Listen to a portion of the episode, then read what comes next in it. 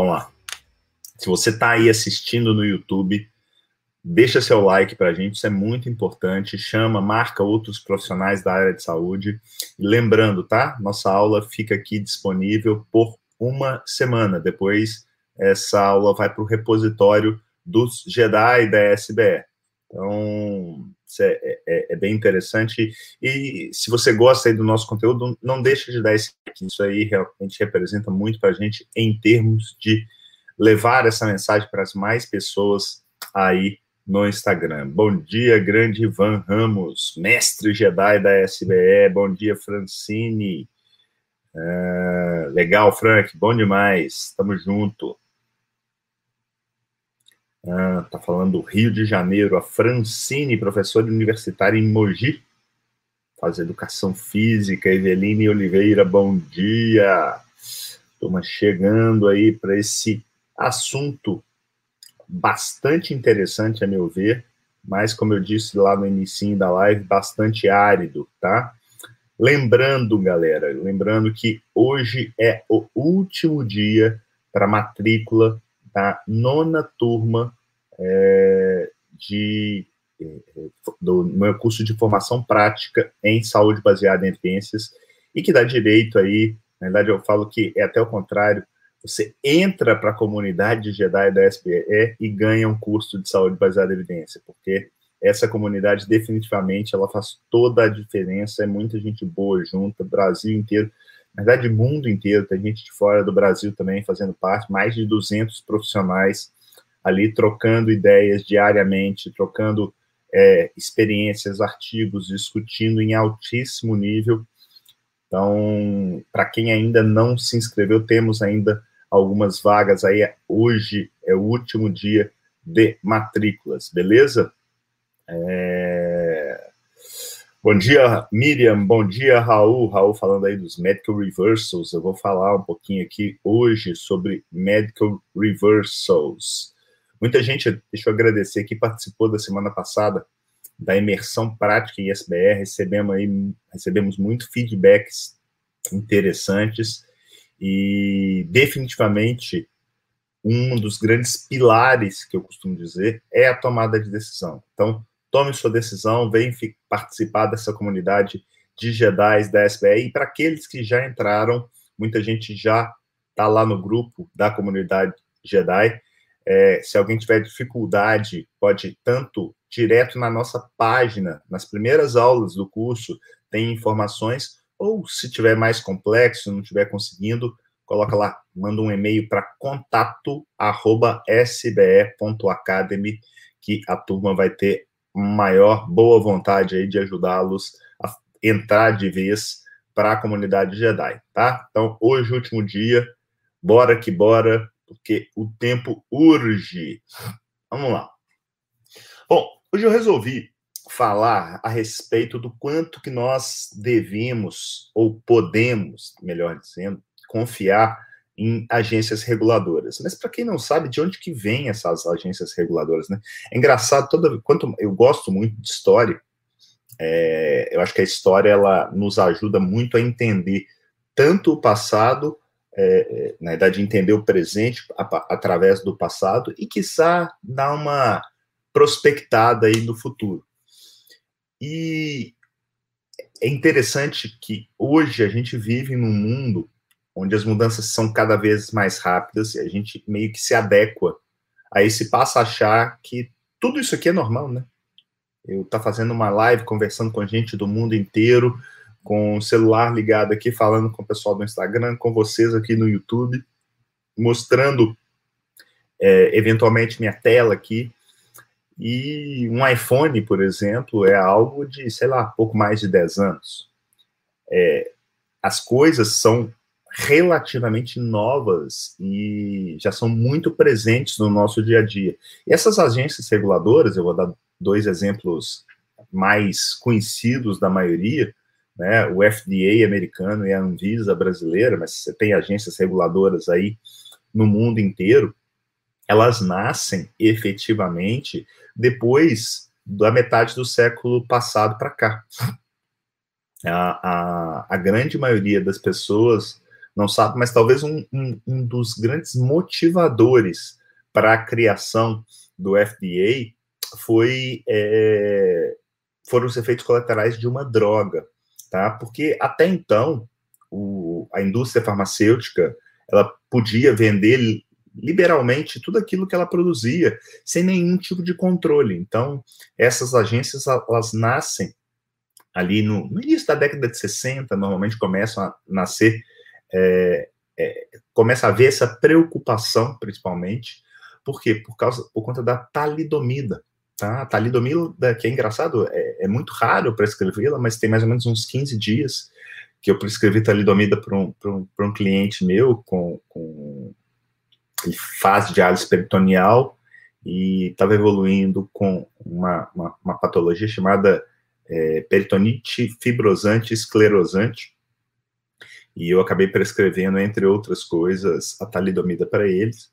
Mas a talidomida ela era usada muito por mulheres grávidas, é, muito por conta de, de vômitos, e infelizmente centenas de milhares de crianças nasceram com mal, malformações em função desse uso dessa medicação, que não tinha todo aquele processo de validação que eu já falei, vou até relembrar aqui é, mais uma vez, que você começa com uma hipótese, normalmente essa hipótese sendo derivada aí de estudos em animais, em, em cobaias, e aí você entra nos estudos humanos, né, do fase 1 ao fase 4, sendo que o fase 1 é aquele estudo basicamente de segurança, onde está sendo testado é, farmacocinética, farmacodinâmica da droga, vendo o que, que pode ter de efeitos colaterais, variando aí entre pessoas, entre um pequeno grupo de indivíduos saudáveis.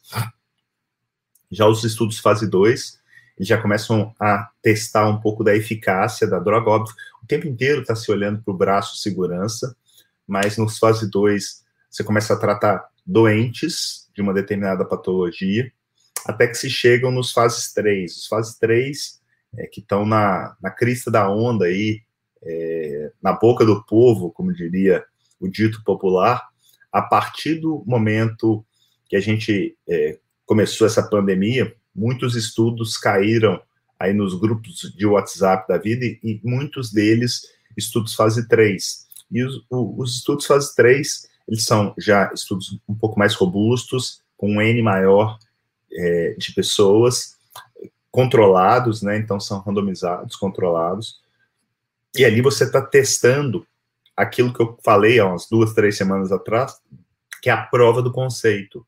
Ou seja, eu estou tentando validar o uso daquela intervenção, seja uma droga, uma cirurgia, uh, uma dieta, uma é, é, intervenção fisioterápica, uma intervenção psicoterápica, dentro de um contexto de uma determinada patologia. É, refutando-se a, a, a, hipótese nula, ou seja, eu ficando com a hipótese alternativa e, em última análise, é, aceitando que aquela intervenção funciona para aquela determinada patologia, está criada a prova do conceito. A prova do conceito, então, é eu literalmente saber que a intervenção X, ela melhora algum determinado desfecho na patologia Y. Depois, é, essa droga é liberada por esses órgãos reguladores, depois, então até então, essas medicações, estou falando medicações, mas seria melhor eu falar intervenções, elas tão, deveriam estar sendo utilizadas dentro de protocolos de pesquisa, porque é assim que se faz ciência, é, a ciência tem um preço, por isso tão, é tão regulada do, e por vezes até burocrática demais, mas tem, tem uma razão para isso, né? Afinal de contas, está pegando voluntários ali que definitivamente podem se dar muito mal com, com aquele tipo de intervenção. E aí, os fase 4 é, são estudos que já de mais de mundo real, onde você vai testando a, aquela intervenção e vendo se efetivamente é aquilo tudo que ela se prometeu, ou se tem alguma coisa, algum tipo, por exemplo, de evento adverso, né? São estudos de farmacovigilância. Então, beleza. A, a partir aí da década de 60, 70, alguma coisa assim, é, meados do, do, século passado, essas agências reguladoras elas nascem e elas nascem com esse objetivo de tentar minimizar catástrofes, como essa catástrofe da talidomida. Só que, e esse é o motivo da, do nosso bate-papo hoje, é, aconteceu um, um fato de uma droga chamada aducanumab.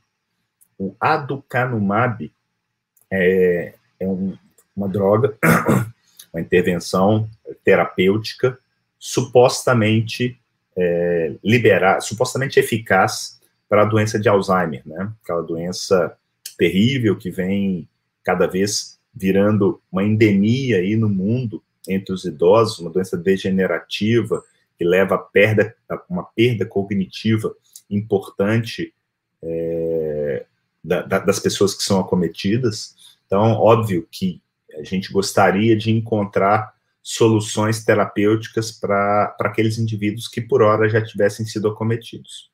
E esse aducanumab, ele foi motivo de muito zum zum zum nas últimos dias e nas últimas semanas, somente nos últimos dias, em função da sua liberação pelo FDA. Se eu mostrar para vocês aqui, deixei separado uma das manchetes que me chamou muito a atenção, essa manchete aqui do New York Times. Então, o FDA alcançou um novo patamar, né, um patamar mais baixo. É, essa manchete aqui, ó, do dia 15 de junho, ou seja, dessa semana, escrita pelo Kassenhai e pelo Avorn. Esses dois médicos, está até escrito aqui embaixo, ó, eles são professores de Harvard e faziam parte de um board, de um comitê é, paralelo é, ao FDA, que é formado por 11 indivíduos, e esse board ajuda aí na, na tomada de decisão pelo FDA. O que, que acaba acontecendo, gente? Então, só aqui, para quem quiser depois ler a reportagem na íntegra, The FDA has reached a new low. Então, voltando aqui para minha tela, ah, o que aconteceu foi que alguns ensaios clínicos fase 3 vieram sendo publicados aí, pelo menos dois um pouquinho maiores aí em 2019, mas que definitivamente eles não é, é, demonstravam nenhum benefício óbvio para a sua liberação frente a, a uma situação como essa para uso na doença de Alzheimer. É, esse, esses estudos eles estavam testando basicamente efeito em desfecho clínico, né? Então, lembrando, o que, que é o desfecho clínico? Desfecho clínico é aquele que importa para o seu Zé. No caso da doença de Alzheimer, é o que? É uma melhora cognitiva, né? Que definitivamente é um desfecho mole, porque ele é um desfecho mais subjetivo, é difícil você quantificar esse tipo de memória, esse tipo de, de desfecho, né? É, ele é importante, então por isso ele é clínico, mas ele não é tão fácil de, de medir. E o que aconteceu é que esses dois trabalhos de 2019, apesar de não demonstrarem é, benefício, a, a, a, Big Pharma ela não fica satisfeita, afinal de contas ela está colocando muito dinheiro ali, então ela tenta de todo modo é, extrair alguma coisa para, assim, pelo menos minimizar o prejuízo se isso não for efetivamente para frente. E o que aconteceu, e, e, na verdade isso vem acontecendo, a impressão é que o FDA abaixou o sarrafo nos últimos anos. É, isso aqui é só um exemplo, né? Então você tem, além dessa pressão aí da Big Pharma, eu, o FDA ele tem exigido menos estudos, estudos de pior qualidade, e tem um, uma, uma, uma referência que diz que nos últimos anos é, dois terços, dois terços, gente, dos, da, das terapias aprovadas, elas foram baseadas em desfechos substitutos. Pois bem, voltando no aducanumab, é, essa medicação, então, em 2019, esses dois trabalhos sem um, um, um desfecho clínico importante, esses trabalhos foram reanalisados e depois de espremer, espremer, peneirar, triturar a informação, eles conseguiram, assim, aparentemente, benefício em um subgrupo. Então, análise a posteriori, desfecho substituto, é, análise de subgrupo, nada disso, vocês sabem, pode tá, dar um, um tipo de robustez científica suficiente para a gente acreditar naquilo ali. Quando a gente vai fazer um. Vou dar um exemplo aqui para ficar mais claro. Então, o que, que seria essa análise de subgrupo? Eu literalmente chegar e falar assim: ó, essa medicação aqui, o aducanumab, tratada para, que é usada para supostamente tratar a doença de Alzheimer, no nosso estudo aqui com pacientes acima de 70 anos, ela não funcionou. Mas entre 80 e 90 anos, ela funcionou. E isso seria uma análise de subgrupo. Só que todo o trabalho ele é desenhado para testar um desfecho primário no grupo selecionado. Toda vez que você começa a fazer análises secundárias, mesmo que elas sejam pré-definidas, você não pode extrapolar isso para causalidade. Lembra daquela relação com o estudo observacional, que ele não pode inferir causalidade? Pois é, quando eu escolho trabalhar com ou com um desfecho secundário ou com um subgrupo, eu também não consigo extrair a causalidade. O que é a causalidade? Usar a ducanumab melhora, no caso do desfecho clínico, a, a progressão de perda cognitiva daquele indivíduo. Apesar disso, é, o laboratório pediu que fosse levado isso junto ao FDA e, pasmem, é, chamaram o board. O board é composto por 11 conselheiros, dentre eles aqueles dois médicos de Harvard que escreveram aquela, aquele editorial para o New York Times. E dos 11, 10 foram contra a aprovação do aducanumab. E um ficou na dúvida. Nem falou sim, não. Ficou na dúvida. Apesar disso, o FDA passou por cima desse board, como se ele não existisse, e aprovou o aducanumab. O aducanumab que, vamos lá, o que que é essa, o que que significa isso, tá? Bom, primeiro, para que serve um conselho consultor se você não escuta? Vocês terem ideia, o que aconteceu é, de cara, desses dez que falaram não, três, entre eles esses dois que escreveram o, o, o editorial do New York Times, saíram, pediram para sair, pegaram o boné e, e, deram linha. Por quê? Porque não é porque, ah, não, soberba, não. além de eles não serem escutados, olha o que está por trás. Primeiro, o FDA liberou é, o uso do, do Canumab para todos os graus de severidade de doença de Alzheimer. Mesmo que os estudos tenham sido testados só mente em pacientes com doença leve. Então ele já extrapolou de cara. E eu vou te falar, se fosse uma, uma medicação que tivesse demonstrado um benefício marcante, eu não acho que estaria errado. Por quê? Eu teria a prova do conceito bem definida, e aí eu vou extrapolar. Poxa, se funciona para o leve, deve funcionar para o moderado e para o grave. Mas o que, que eles demonstraram? Eles não conseguiram demonstrar melhor em desfecho clínico. Eles melhoraram, eles demonstraram melhora em um desfecho substituto que é tem uma proteína que é um grande marcador da doença de Alzheimer, que é uma proteína amiloide, se começa a se depositar no cérebro desses, desses clientes. E o que, que eles conseguiram demonstrar com o aducanumab? Que o aducanumab ele limpava o cérebro desses indivíduos com da proteína amiloide. Beleza, o que, que passa na cabeça do indivíduo que não pensa cientificamente, que não usa das, da saúde baseada em evidência? Poxa, óbvio, né? Se a proteína amiloide está ali na cabeça de quem tem Alzheimer e é ela que causa o Alzheimer, se eu tirar ela dali, eu vou melhorar o quadro.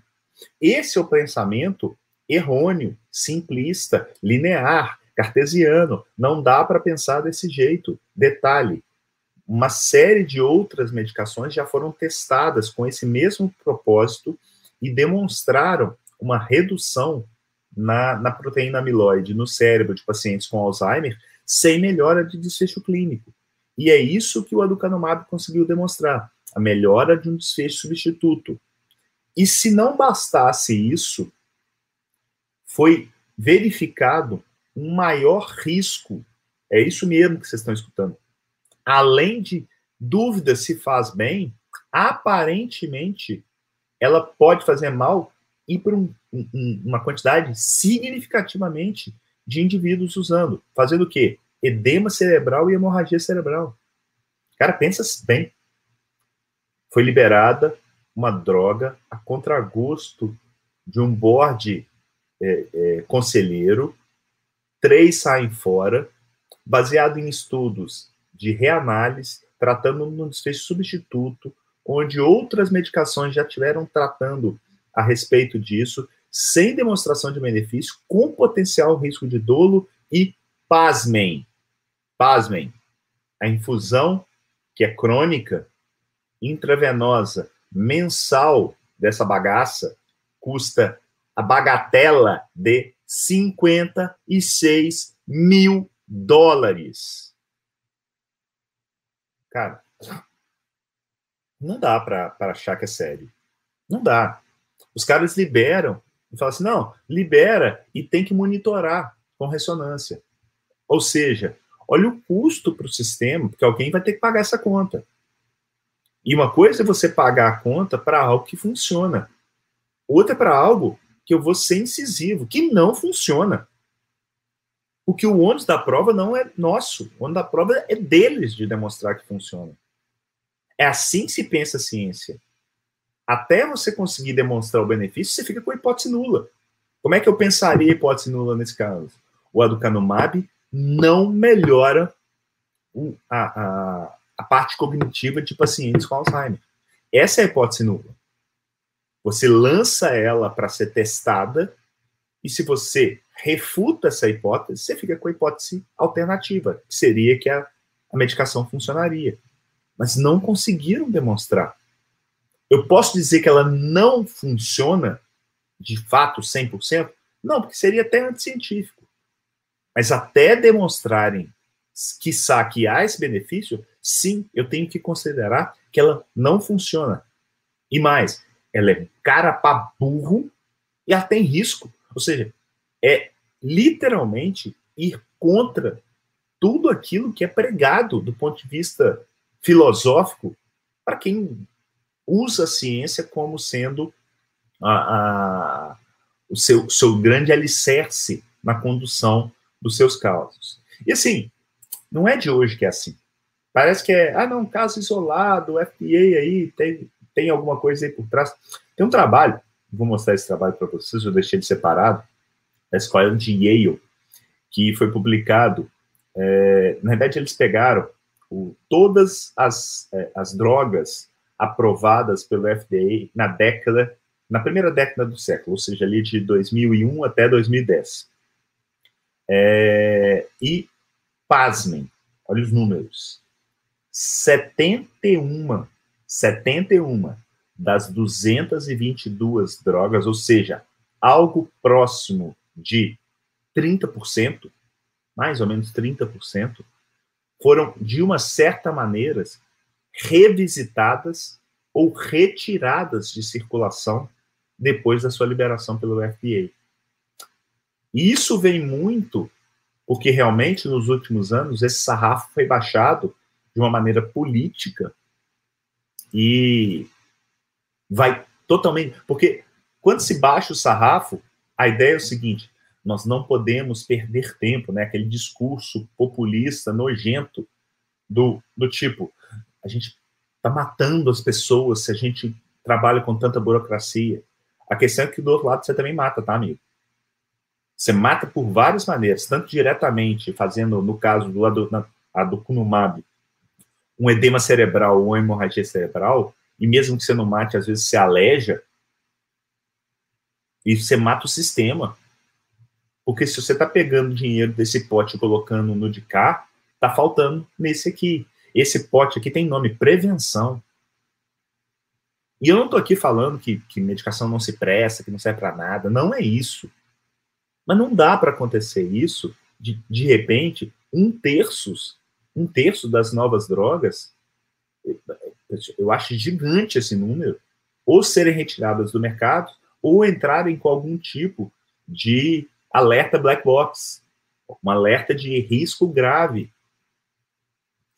Então, numa situação onde eu tenho uma urgência e o risco de desfecho adverso é muito alto, talvez realmente valha a pena baixar um pouco esse sarrafo.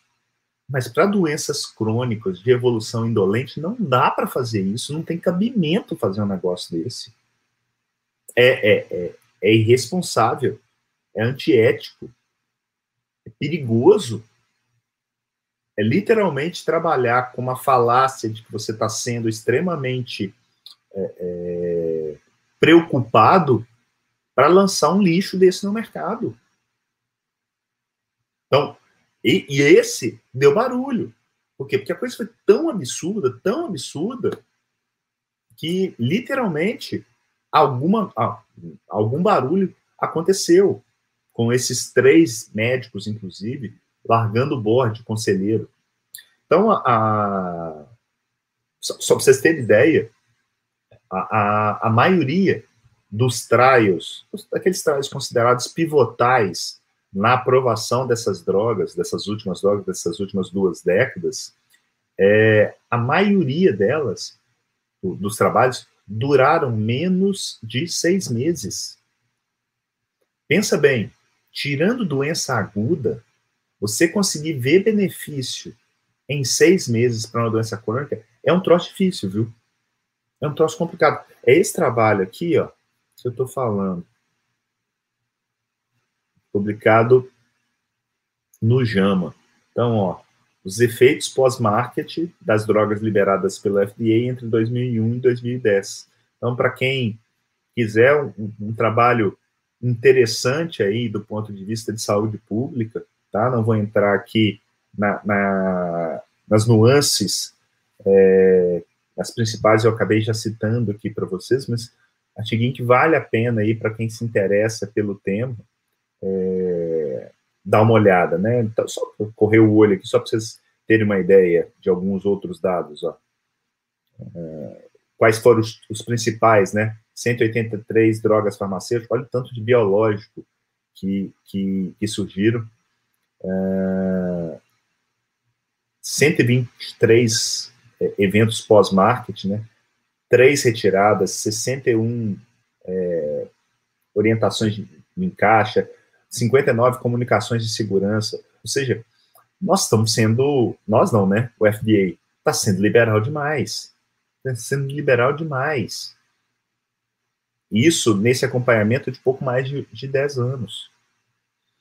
Como é que a gente resolve isso, né? Porque, definitivamente, além disso não ser novo, e, e, tem um conceito que é importante para vocês, que é a diferença do recall e do terminated. O que, que é isso?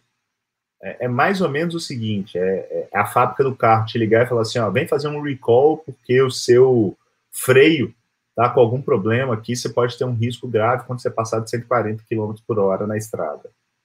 Esse é o recall.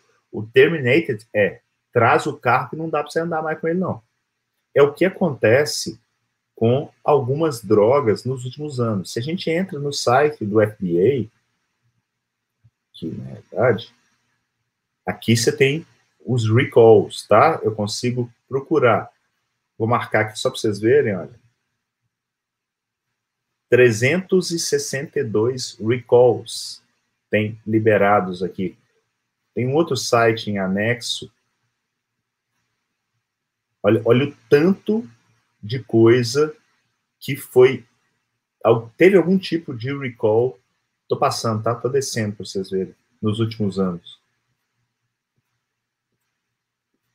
E aí é o seguinte. Eu não tô falando que não tem que ter esse acompanhamento, não, tá? Eu, isso aqui é, é literalmente fase 4. É isso mesmo, a gente tem que acompanhar porque eventualmente algo não apareceu é, ao longo da, da, Nesse caso é clássico, né? O Vioxx, a gente vai falar mais sobre ele. Mas você precisa acompanhar, você precisa ter essa farmacovigilância, mas não dá para aceitar passivamente que socorra com uma frequência tão alta como está acontecendo, né? Tem um, vocês sabem que eu gosto muito de indicar livros e tem um, um sujeito chamado Vinay Prasad.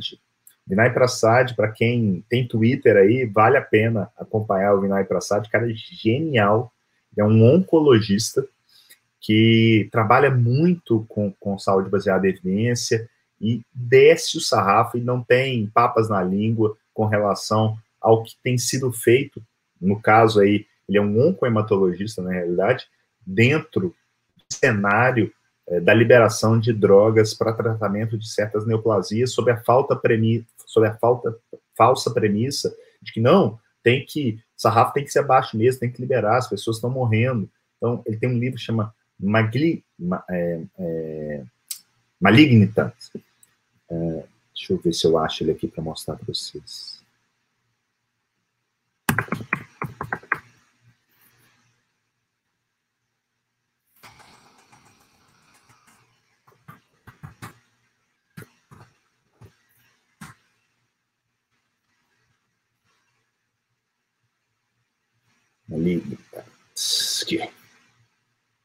Esse é o figura, Vinay Prasad. Então, ó, como que más evidências e esse, essa má é, policiamento, né, tá, não está me vindo a palavra aqui, como que isso pode lesar as pessoas com câncer. Então, um livro, assim, imperdível, para quem é da área da oncologia, então, precisa ler, mas é um livro que se presta também a não oncologista, tá? Então, fica a dica aí de um livro sobre o tema. E o próprio Prasad, ele também escreve um sobre um negócio que o Raul, nosso Jedi, mestre Jedi da SBE, falou que são os medical reversals. Eu já fiz até uma live a respeito do tema, que é esse livro aqui, ó, Ending Medical Reversals. Termo que ele mesmo cunhou junto com outros colaboradores, principalmente o Adam Sifu, que basicamente o que, que, é o, o que, que é o medical reversal? É literalmente o foi mal. Colocamos alguma coisa no mercado e agora estamos tendo que tirar, porque ou não funciona ou faz mal. Eu citei ali atrás há pouco do Vioxx, né? a gente entra ali naquela página que fala do Vioxx, ah, beleza, é um anti-inflamatório não esteroidal, fabricado pela Merck, ficou no mercado durante cinco anos. E por que, que ele saiu? Maior risco de é, infarto, AVC, e relacionado a quase 30 mil mortes, quase 30 mil é, ataques cardíacos, mais mortes súbitas entre os períodos de maio de 99 até 2003 e aqui mostrando uma propaganda, né, que, que é algo também que me irrita profundamente, ver propaganda de remédio com essa carinha de tá tudo bem, é, é algo que me deixa irado. E os medical reversals, eles vão muito além do dessa, dessa última década, tá? Tem um clássico é, que é dos de antiarrítmicos, qual é a história por trás, né? ali na década, fim da década de 70, início da década de 80, o número de, de infartos vinha crescendo substancialmente. E uma coisa, para quem já trabalhou aí em terapia intensiva como eu, é muito frequente. Ah, o sujeito infartou, ele vai para o CTI, ele está aparentemente bem, e ele vai ali para ficar no CTI 48, 72 horas pelo menos, sob monitorização, vigilância, é, então fica continuamente um eletro ligado e ele sendo monitor, monitorado mais de perto. Por quê? Porque o risco de arritmias é, malignas, graves, é maior nessa fase. E, além dessas arritmias malignas, aparecem também outras arritmias de um caráter um pouco mais benigno, a gente sabe hoje, mas que são arritmias. A gente vê isso o tempo inteiro, são as extrasístoles tanto extrasístoles ventriculares quanto como supraventriculares.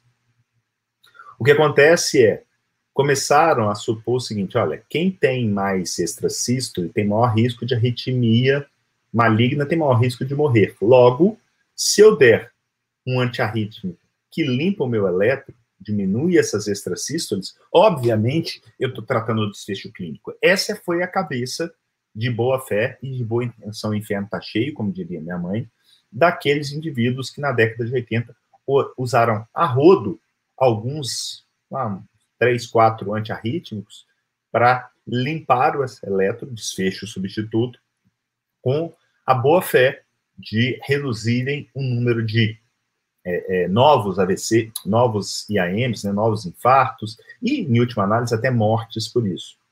Pois bem, no fim ali da década de 80, início da década de 90, sai um trabalho sobre o tema, um trabalho que ele, ele até demorou a ser liberado. Deixa eu ver se eu acho ele aqui. Cast Trial. Se eu acho ele fácil aqui. Esse aqui. É esse aqui mesmo. Aqui, então, um trabalho de 89 do Ruskin. Aqui não está mostrando, não sei. Isso aqui é o editorial. É...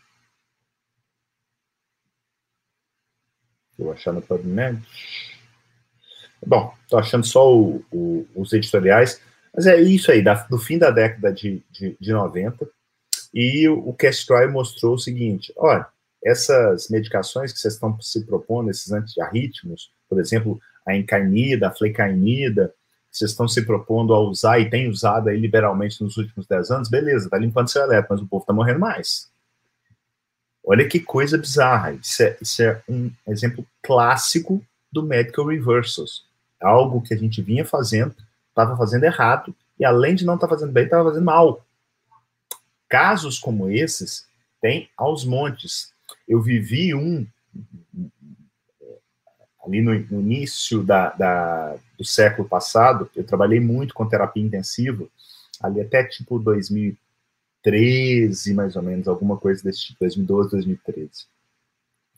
E a, a, a primeira década, ela foi marcada na terapia intensiva por um, uma, uma, uma grande luta é, inclusive conhecida como o Sepsis Surviving Campaign, uma campanha de maior sobrevivência à sepse, e várias é, opções terapêuticas foram apareceram ali no início do, do, século, e uma delas foi uma chamada Chigris, que é, era a dotrecogina alfa.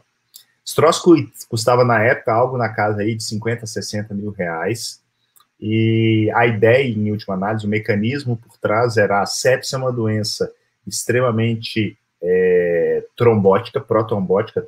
Lembra do, do Covid? A sepsia é uma doença protrombótica. Nós precisamos usar essa medicação e estavam baseados aí em desfechos substitutos, usando uma droga cara, em última análise, depois de alguns anos sendo usada e tirando dinheiro aí do sistema para Big Pharma demonstrar que aquilo ali não funcionava. Então, isso foi algo que eu vivi muito, de forma muito é, intensa. Eu lembro da pressão que era da indústria pela, pela prescrição do X, a gente ia para congresso, todo mundo usando. Infelizmente, eu tenho orgulho de dizer que lá no serviço que eu trabalhava, no Hospital Felício Roxo, eu virtualmente não vi sendo usado, ou vi pouquíssimas vezes o Chigre sendo usado. Então, foi esse pé atrás aí, mineiro, toda a vida, que é muito importante. Não é, coloca na cabeça, tá? Não é porque alguma coisa foi liberada por uma agência reguladora que você está liberado a usar aquilo de forma, é, eu diria até irresponsável, simplesmente porque você tem um carimbo de alguém que teoricamente decidiu por você. Percebe que se você não dominar as ferramentas da saúde baseada em evidências, você vira uma grande marionete, você está na mão, você vira um bonequinho, tá? Você vira o, você vira o Yoda, aqui sendo controlado, tá? diferente do que ele representa, que é a sabedoria, a humildade, a questão de estar tá fazendo a sua própria análise. Você não pode terceirizar isso. Terceirizar isso para os seus pacientes. Terceirizar, e você está terceirizando não muitas vezes para você, mas pensa que você está terceirizando para os seus clientes e para aquelas pessoas que estão ao seu redor. Porque na hora que alguém resolve passar um determinado remédio para o meu filho, para minha esposa, para mim mesmo, eu vou lá conferir. Eu vou lá conferir se eu tenho alguma dúvida. Óbvio que, no meu caso, quando eu escolho um profissional da saúde para acompanhar é, alguém da minha família, de modo geral, eu confio bastante naquela pessoa e aí meu, meu sarrafo cai um pouquinho. A gente precisa ter esse cuidado. Sem esse cuidado, a, a, você vira literalmente refém de talvez a partir da liberação de uma determinada medicação, porque muito do que é engraçado, a gente não tem tantos é, episódios assim na Anvisa.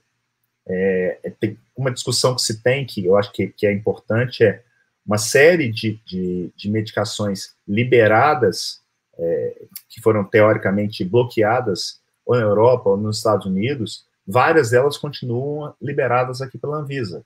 Um exemplo clássico é a, é a dipirona, e que eu não vejo motivo nenhum dela ter sido bloqueada lá.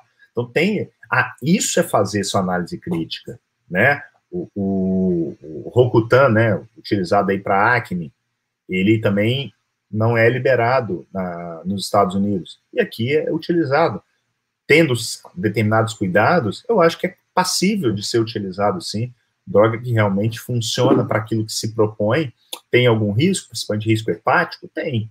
Mas eu acho que cabe, né? Sabendo-se efetivamente como trabalhar essa questão de risco-benefício, é, e isso não dá para terceirizar, isso tem que ser seu. Isso precisa vir de você, você precisa entender minimamente de desenho de estudo. Você precisa saber que o ensaio clínico randomizado, mesmo ele. Perdão.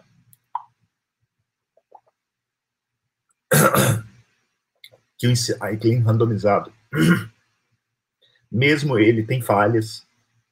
Então, dentro da sua área, os grandes trials que forem publicados e que validam por hora determinada intervenção, você tem que ir lá e sugar, literalmente extrair dali o sumo, olhando com um olhar crítico.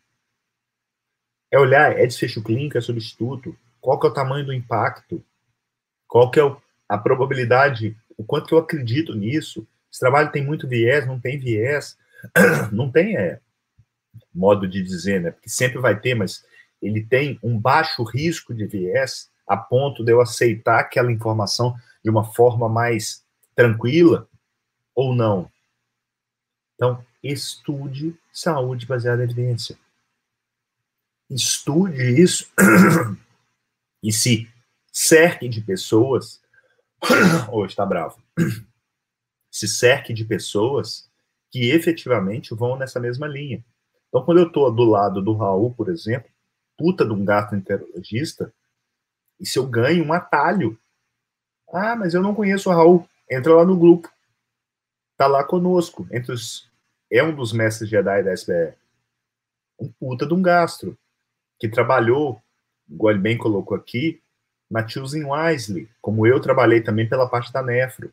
Uma iniciativa que visa reduzir o número de escolhas erradas. É parar de querer fazer bem demais sem ter mínima noção de que aquilo ali pode ser doloso, que aquilo ali pode ser perigoso. Tá? Então, fica o meu convite aqui para você. Hoje é o último dia para se entrar na nona turma do meu curso de formação prática em saúde baseada em evidência e que te dá direito a fazer parte do grupo da nossa comunidade Jedi da SBS. Entra como Padawan e vai crescer lá dentro. Você pode não entender nada, nada, nada, nada, nada. E eu te mostro o caminho do básico. Do básico, do básico, do básico. Para quê? Para você ter na sua mão aqueles 20% que vão mudar 80% daquilo que você precisa fazer na ponta da assistência, seja você médico, cirurgião, clínico, é, nutricionista, dentista, é, psicólogo. Então, se junte a essa turma, porque eu tenho convicção que não é, você não vai se arrepender. E se você se arrepender, você tem 30 dias para voltar atrás. Eu confio tanto nisso, nesse projeto, que a gente dá 30 dias para você se arrepender. Então, o risco é todo meu. Vai lá, pro, é, entra, o curso vai ser. Não é aquela coisa, ah, não, entrei, vou ter acesso só às três primeiras, é, três primeiros blocos. Não, você tem acesso a todo o curso. Você vai poder olhar esse curso todo. Você pode fazer um intensivão.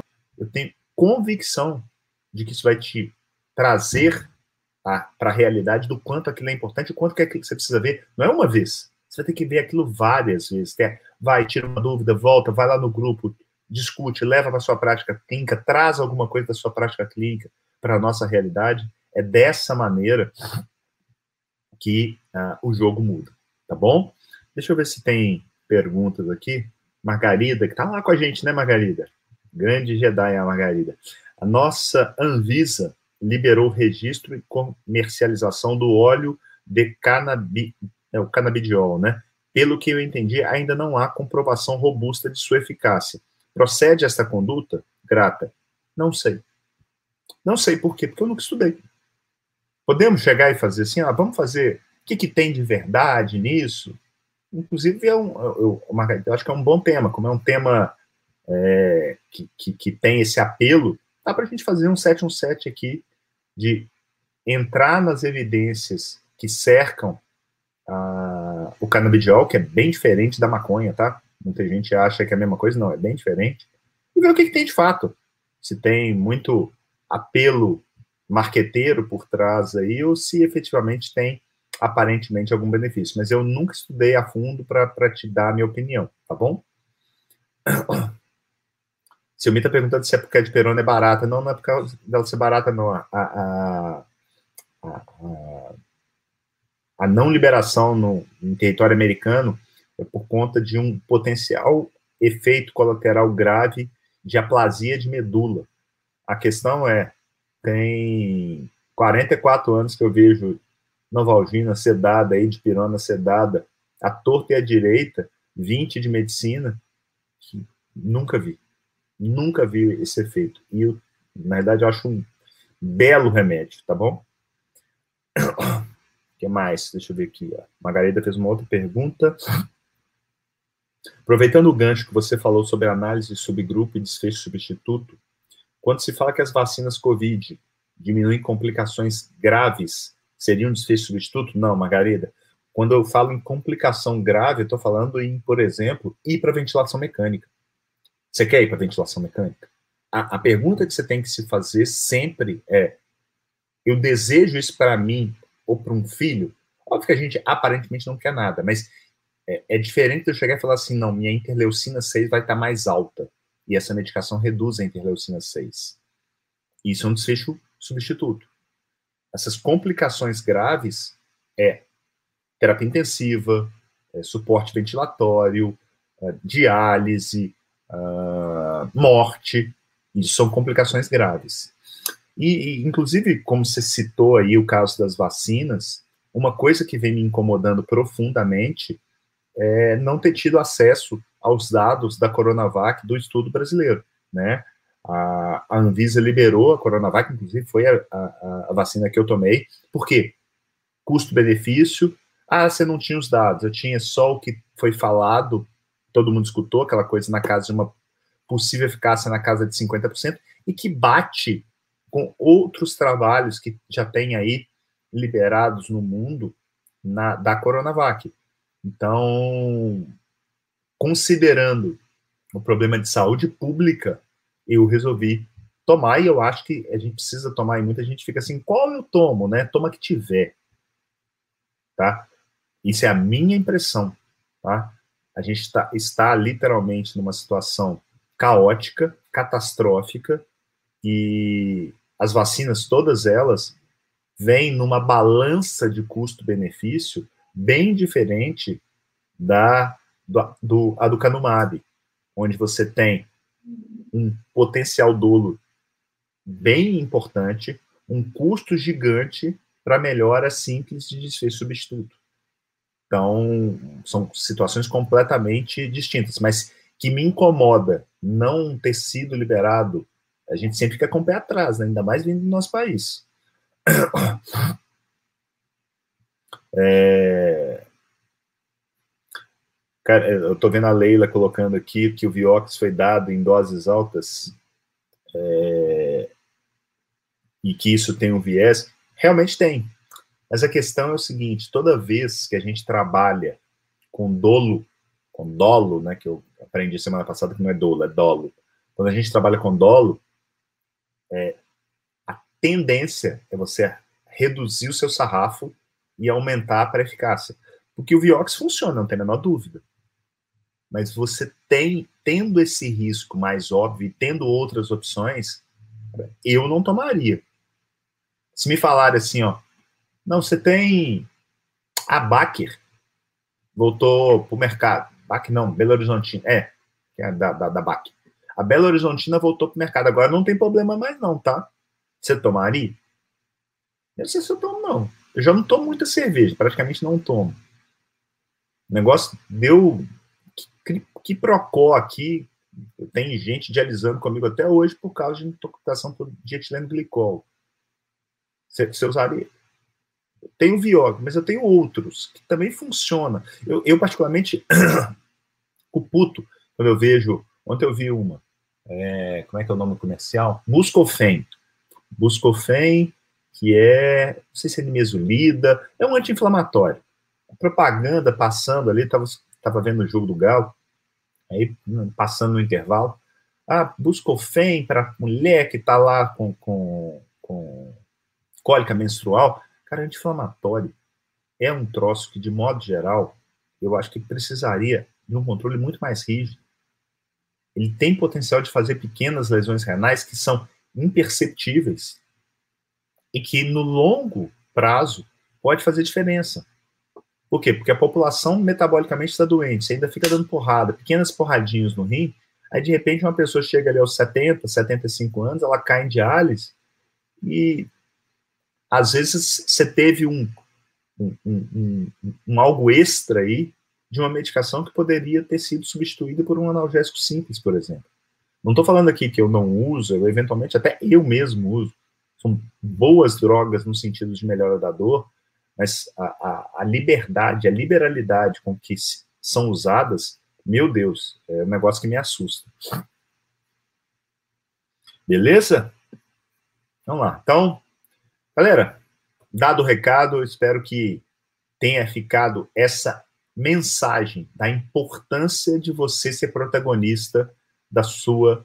É, ser um protagonista da SBE de como trazer a, a prática para dentro do seu dia a dia, como você precisa, como que isso é mandatório é, é, ter a, a responsabilidade de não simplesmente crer, porque o FDA disse, a Anvisa disse, ou mesmo o Neto disse, ou um outro expert disse, alguém que se respeita muito. Não, não é assim que funciona.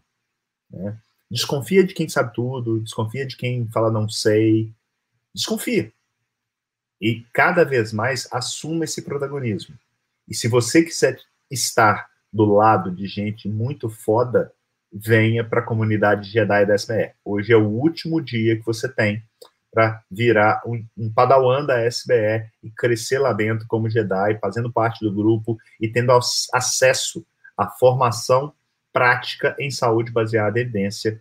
Hoje, último dia de matrículas para nona turma. Uh... Pintaram algumas perguntas novas aqui, deixa eu ver.